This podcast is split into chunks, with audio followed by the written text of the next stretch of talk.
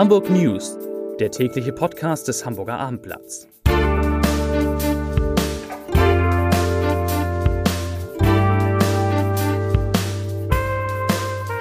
Herzlich willkommen an diesem Mittwoch. Mein Name ist Lars Heider und wir müssen heute über die unterschiedlichen Preise sprechen, die Hamburger Stromanbieter von Menschen in der Stadt und im Umland nehmen. Dieselben Stromanbieter verlangen von Leuten, die in Hamburg leben, mehr, oft mehr Geld als von Leuten, die im Umland, also zum Beispiel im Kreis Penneberg leben. Außerdem geht es um das lange Warten auf einen Hochzeitstermin in Hamburg. Schlechte Nachricht für alle, die heiraten wollen. Um die Debatte über die autofreie Innenstadt, die immer mehr Fahrt aufnimmt, im wahrsten Sinne des Wortes. Und es geht um die erste große Schauspielentdeckung des Jahres. Ein Mann, den man jetzt in Hamburg sowohl im Kino als auch im Theater sehen kann. Zunächst aber wie immer drei Nachrichten in aller Kürze. Nachricht Nummer eins. Auf der meistbefahrenen Buslinie Europas hat es heute Morgen, heute Mittag einen schweren Unverkehrsunfall gegeben. Die meistbefahrene Buslinie Europas, das ist die Linie 5. Und an der Hohe Luftchaussee Höhe Eppendorfer Weg musste um 13 Uhr ein Bus dieser Linie 5 notbremsen. Dabei sind mehrere Fahrgäste verletzt worden. Vier von ihnen mussten ins Krankenhaus gebracht worden. Wie der Unfallhergang genau war, weiß man noch nicht, muss noch ermittelt werden. Nach Angaben eines Polizeisprechers soll eine Person plötzlich auf die Fahrbahn gelaufen sein und den Busfahrer zu einer Vollbremsung gezwungen haben. Nachricht Nummer zwei. Gestern, wir erinnern uns alle, ein bewegender Tag, die Trauerfeier für Volksschauspieler Jan Vetter im Michel.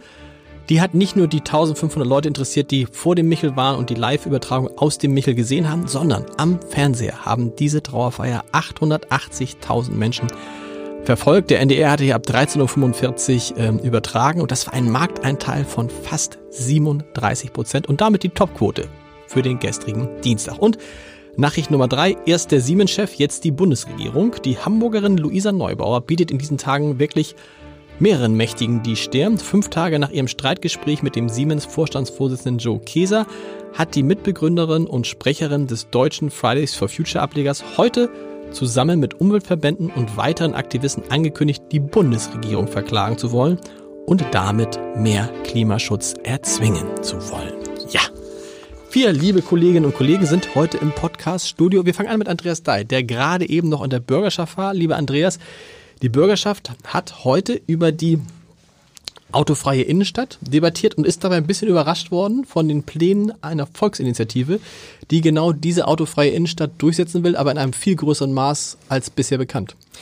Richtig, das Thema war ohnehin schon gesetzt für heute. Es gibt Pläne zum Beispiel der Grünen, die äh, ein Konzept für eine autoarme Innenstadt haben. Auch andere Schritte gehen in die Richtung und äh, platzte da heute die Nachricht rein im Abendblatt, dass es eine neue Volksinitiative gibt, die eine komplett autofreie Innenstadt möchte. Das hat natürlich dann da für ordentlich Stimmung gesorgt. Wir müssen noch mal sagen, was heißt eigentlich immer was meint man mit Innenstadt? Also ich meine mit Innenstadt in der Regel so hm. wirklich Innenstadt rund um die Binnenalster. Die Initiative geht aber noch weiter. Ja, Innenstadt ist kein fest definierter Begriff. Ähm, deswegen hat die Volksinitiative in ihrer Forderung auch geschrieben, Innenstadt in Klammern, Altstadt und Neustadt. Okay. Weil das im Wesentlichen diese beiden Stadtteile umfasst. Sie meint aber äh, nicht die beiden kompletten Stadtteile, sondern nimmt ein paar Bereiche aus, sodass letztlich ganz einfach gesagt der Bereich innerhalb des Ring 1 gemeint ist. Okay. Bis ran an den Hafen. Wie finden die Grünen das? Die Grünen finden das inhaltlich natürlich im Prinzip Richtig. gut. Sie wollen ja selbst eine autoarme Innenstadt. Das ist ein bisschen was anderes. Ne? Ähm, sie unterstützen die Initiative aber nicht offiziell.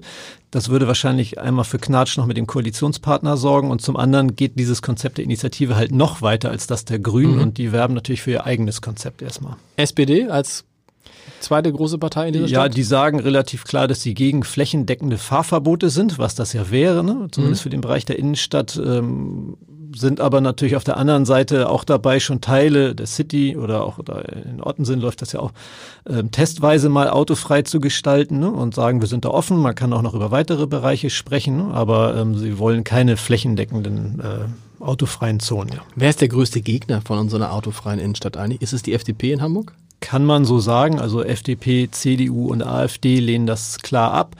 Wobei die Haltung auch nicht so ganz äh, einheitlich ist. Ähm, von der CDU ist ja bekannt, dass sie zum Beispiel in, in Mitte, in Hamburg Mitte, in einer Koalition mit SPD und FDP gerade dafür sorgt, dass auch Straßen in der Innenstadt jetzt mal so testweise autofrei sein sollen. Und sie hat in Ottensen zusammen mit den Grünen diesen Versuch Ottensen macht Platz initiiert. Also ähm, die sind jetzt auch nicht komplett dagegen, mal äh, zumindest testweise autofreie Zonen einzuführen. Äh, die AfD hat lustigerweise in der Debatte in Richtung Grüne gesagt, die sollten doch jetzt mal ganz klar sagen, ob sie nun dafür oder gegen diese Initiative sind und gesagt, aber ihr Konzept autoarme Stadt, da sind wir dabei. Okay. Äh, das hat mich in dem Moment auch überrascht, das äh, widersprach anderen Äußerungen, aber so völlig klar sind die Frontlinien da nicht. Interessant ist ja auch, das fragte nämlich neulich ein Hörer des Podcasts, sagte, warum muss eigentlich die Auto, äh, die Innenstadt autofrei sein? Reicht es nicht, wenn wir auf andere Antriebsformen, also weg vom, äh, vom Verbrennungsmotor hin zum, zu Elektroautos oder zu wasserstoffbetriebenen Autos kommen? Dahinter steckt ja auch die Idee, tatsächlich den Verkehr in Hamburg zu entlasten, nämlich von diesen Staus mhm. wegzukommen, richtig? Ja, das Thema hat natürlich mehrere Ebenen. Das eine ist Klimaschutz. So argumentiert, argumentiert jetzt diese Volksinitiative, mhm. die springt im Prinzip auf den Fridays for Future Bewegung auf und sagt, wir müssen jetzt endlich was tun. CO2-Emissionen durch den Verkehr sind nach wie vor hoch, die müssen runter und deswegen nehmen wir den Leuten die Möglichkeit, in die City zu kommen ja. und reduzieren das dadurch.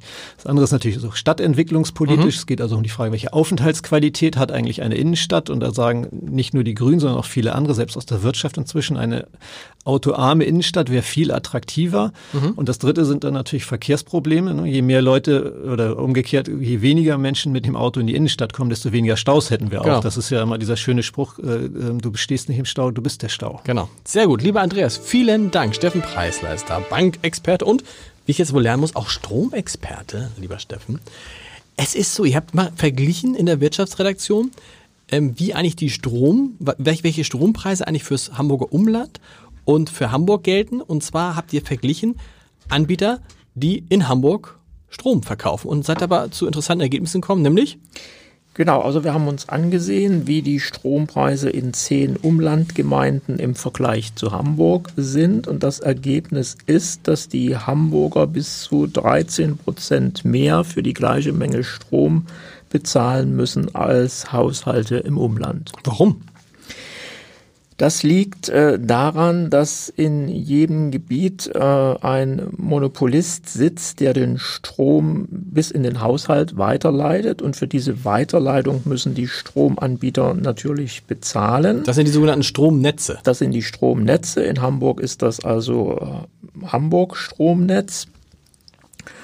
Und äh, diese Preise werden also an die Kunden weitergegeben und das führt zu ganz unterschiedlichen äh, Ergebnissen, sowohl beim Strompreis wie auch bei der monatlichen Grundgebühr. Also es ist ein einziges Tarifwirrwarr, aber die Tendenz ist eben klar. In großen Teilen ist es eben im Umland günstiger als in Hamburg. Das ist ja insbesondere deshalb interessant, weil ja das Hamburger Stromnetz seit, weiß gar nicht, wie vielen Jahren wieder im Besitz der Stadt ist. Genau, seit uns, genau. 2014 genau. ist es offiziell wieder im Besitz äh, der Stadt Hamburg. Und wie begründet die jetzt dann die äh, Strompreissteigerung? Äh, und trotzdem sind eben die äh, Netzentgelte, wie diese Gebühren heißen, die die Stromanbieter an die Kunden weiterreichen, in Hamburg in diesem Zeitraum um 30 Prozent gestiegen, doppelt so hoch wie im Bundesdurchschnitt. Und man begründet das mit umfangreichen Investitionen, die in das Stromnetz nötig waren. Das war dann kein so guter Deal, offensichtlich, wenn die Stadt, viel, wie viel Geld hat die Stadt ausgegeben für die Investition des Stromnetz? Weißt du das ungefähr?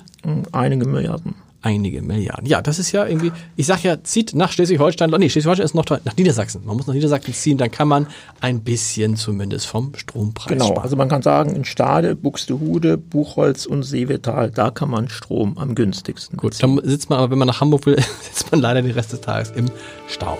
Jule Bleier ist da, stellvertretende Chefin unserer Lokalredaktion. Und äh, ich hoffe auch gleich noch, äh, Volker, guck mal, äh, Volker sag ich schon, Steffen, guck, guck mal, ob Volker da ist. Ist der Volker auch da? Wir haben so einen Vorhang hier im Podcaststudio, deshalb sieht man immer nicht, wer da ist, aber für Volker ist jetzt auch Platz. Aber erstmal, Jule Bleier, stellvertretende Chefin unserer Lokalredaktion. Und wir müssen über das Thema heiraten sprechen. Ein schönes Thema. Finde ich. Ja, ich äh, möchte jetzt nicht heiraten, ah. aber wenn ich es denn wollte, dann würde ich das gerne im Standesamt in Altona tun, das äh, in diesem wunderschönen Rathaus. Ähm, da möchten auch sehr, sehr viele Hamburger heiraten und deswegen gibt es dort Probleme. Man kriegt dort kaum noch einen Termin. Im vergangenen Jahr konnten sich dort nur noch 740 Paare trauen lassen und äh, zum Vergleich 2016 war es noch 1134. Woran liegt das? Das liegt äh, daran, dass die zu wenig Standesbeamte haben. In den vergangenen Jahren sind dort jeweils äh, jedes Jahr zwei bis drei Standesbeamte weggegangen. Es ist schwierig, das nachzubesetzen. Es dauert auch äh, einige Monate, um die auszubilden und aktuell sind zwei Stellen nicht besetzt. Deswegen können sie nicht so viele Termine anbieten. Und insgesamt höre ich immer von Freunden, von Bekannten aus dem Umfeld, von Nachbarn, dass es gar nicht so einfach ist, mal eben in Hamburg einen also zum Beispiel, wenn man zum Beispiel zum Jahresende heiraten möchte, ist es gar nicht so einfach. Ähm, wie lange muss man zum Beispiel in Altona auf einen Termin warten? Genau, in Altona ist das nochmal ganz besonders. Das ist als einziges Standesamt hat man da ein Jahr Vorlauf. Wenn du also heiraten möchtest, dann kannst du das frühestens, wenn du jetzt einen Termin machst, im Januar und was ist die kommenden Jahres. Und was ist die Begründung, dass ich jetzt ein Jahr warten muss? Altona begründet das mit mehr Planungssicherheit für ihre Hochzeit. Das heißt, man hat also soll genug Zeit das haben. Das kann denen um, noch egal sein, wie ich um meine Hochzeit plane. Ja, ja, man macht sich in Altona da anscheinend anscheinend Gedanken, dass das alles klappt. In den anderen äh, Bezirken geht das schneller, ähm, aber in Altona eben äh, sehr, sehr lange. Was ist, wenn ich jetzt, was ist jetzt das Schnellste, wenn ich jetzt wirklich ganz schnell heiraten möchte, weil ich so verliebt bin? Im nächsten Monat könntest du noch in Nord einen Termin Nord bekommen. Und sonst kann man ja auch immer ausweichen auf die, man kann ja heiraten, wo man will, das ist völlig Wurst. Ne? Ich habe zum Beispiel, ich habe zum Beispiel eine Ostsee geheiratet in einem Leuchtturm. Ging auch. Genau. So. Viel, sch viel schöner auch als in so, in so einer blöden Behörde. Genau. Ein Jahr Wartezeit. Wir okay. hatten auch einen äh, Leser, der eben in Altona ja. äh, wohnt und auch in Altona eben heiraten wollte im Juni, weil das ein besonderes Datum ist. Das konnte er dort nicht eben, weil es ein Jahr Vorlauf ist. Der wollte dann in Mitte ausweichen. Mitte sagte, nee, wir sind da auch voll und wenn, dann würden wir auch erstmal allen Bürgern, die in Mitte wohnen, den Vortritt lassen. Der musste jetzt ins Umland ausweichen. Ja, ist nicht. Hauptsache verheiratet ist verheiratet. Liebe Jule, vielen Dank und Volker Behrens ist da heute vor fast genau einer Woche. Du hast ihn wahrscheinlich schon viel früher gesehen. Den Udo Lindenberg-Film Mach dein Ding gesehen, der tatsächlich jetzt am Donnerstag überall in Deutschland anläuft. Das war ja nur Vorpremiere vor einer Woche, jetzt geht's richtig los. Genau. Und er startet mit einer großen Kopienzahl. Es sind mehr als 500. Und das führt dazu, dass er in Hamburg in 13 Kinos gezeigt wow. wird. 500 ist das viel für ja, so einen Film? das ist viel. Was ist das, was ist vergleichbar? Star Wars, so in die Richtung? Ja. Das geht schon so in die Richtung. Und wir sind ja alle begeistert, also doch, wir sind eigentlich alle, alle sind, die den Film gesehen haben, begeistert gewesen, selbst wenn sie von dem Film nicht begeistert gewesen sein sollten, von dem Hauptdarsteller Jan Bülow. Du hast genau. ihn getroffen. Was ist an Jan Bülow so besonders? Der spielt den Udo Lindenberg in dem Film, ja klar. Das ist ein 23 Jahre alter Berliner, der bisher hauptsächlich äh, auf Theaterbühnen zu sehen war, in Zürich und jetzt spielt er am Burgtheater. Mhm. Und er macht das sehr dynamisch, ohne Lindenberg zu kopieren in einer Weise. Er singt in dem Film alle, äh, fast alle Songs. Spielt er eigentlich auch Schlagzeug er selber? Er hat Schlagzeug für diese Rolle gelernt. Wow. Und er sieht auch so, er hat auch dieses, er sieht so ein bisschen aus wie der junge Lindenberg. Er sieht auch so, müssen das, frage dich mal als äh, totalen Filmkenner, müssen so junge, erfolgreiche Schauspieler immer so fertig aussehen mit so fetten Ringen unter den Augen und so fast so leicht magersüchtig und äh, so muss sein? Nee. Eigentlich nicht, aber er scheint vielleicht auch ein kleiner äh, konfuser Typ zu sein. Er kam hier ja in Hamburg vor einer Woche an, hatte sich für die äh, Kinotour, die sich der Premiere anschloss, extra vorher noch in Österreich die seine Klamotten in die Reinigung gebracht. Und als er sie am Montag dort abholen wollte, musste er feststellen, dass leider am Montag in äh, Österreich Feiertag war. Lustig. Musste sich hier also komplett neu einkleiden. Für Und man kann ihn in Hamburg jetzt doppelt sehen. Also einmal ab Donnerstag im Kino, dann ist er, er tritt er mit dem Burgtheater im Thalia Theater auf am Sonnabend. Das ist richtig. Da ist er bei einem Gastspiel zu sehen. Und zwar wird da die Edda gegeben. Okay. Und er hat, das ist seine erste Theaterrolle in Hamburg. Cool. Außerdem kommt er auch noch am Sonntags ins äh, Zeise-Kino zur Matinee und stellt den Lindenberg-Film dort vor. Wunderbar. Und Udo Lindenberg demnächst hier im Podcast, weil wir haben, es gibt unglaublich viele Fragen, die wir Udo Lindenberg stellen müssen zu diesem Film und da kommt er nochmal rein. Volker, vielen Dank. Wie immer endet auch dieser Mittwoch an diesem Podcast, der, glaube ich, ein sehr besonderer war, mit dem Leserbrief des Tages. Der Leserbrief des Tages kommt von Lutz Weiser. Und worum dreht es sich? Es dreht sich natürlich um die riesige Diskussion um die Frage, ob Hamburg eine autofreie Innenstadt erhalten soll. Lutz Weiser schreibt dazu, ich muss zugeben, dass der Gedanke an eine autofreie City einen gewissen Charme hat. Der jetzt präsentierte Vorschlag weist aber einen großen Denkfehler auf. Aha.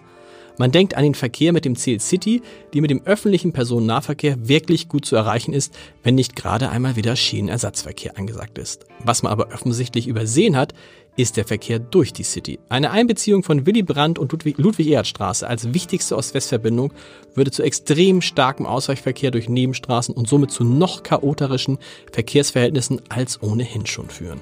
Ferner würde hierdurch die Schadstoffbelastung eher zu statt abnehmen. Die große Lösung könnte man frühestens nach Fertigstellung der Hafenquerspange in Betracht ziehen. Hm, zunächst sollte man sich auf ein Gebiet nördlich dieser wichtigen Verbindung beschränken. Ja, das schreibt Lutz Weiser zum Thema Autofreie City.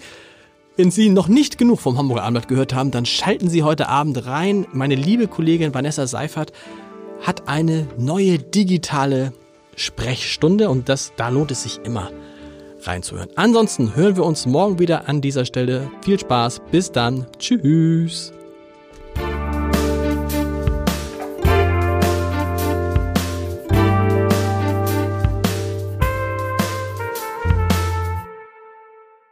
Weitere Podcasts vom Hamburger Abendblatt finden Sie auf abendblatt.de slash podcast.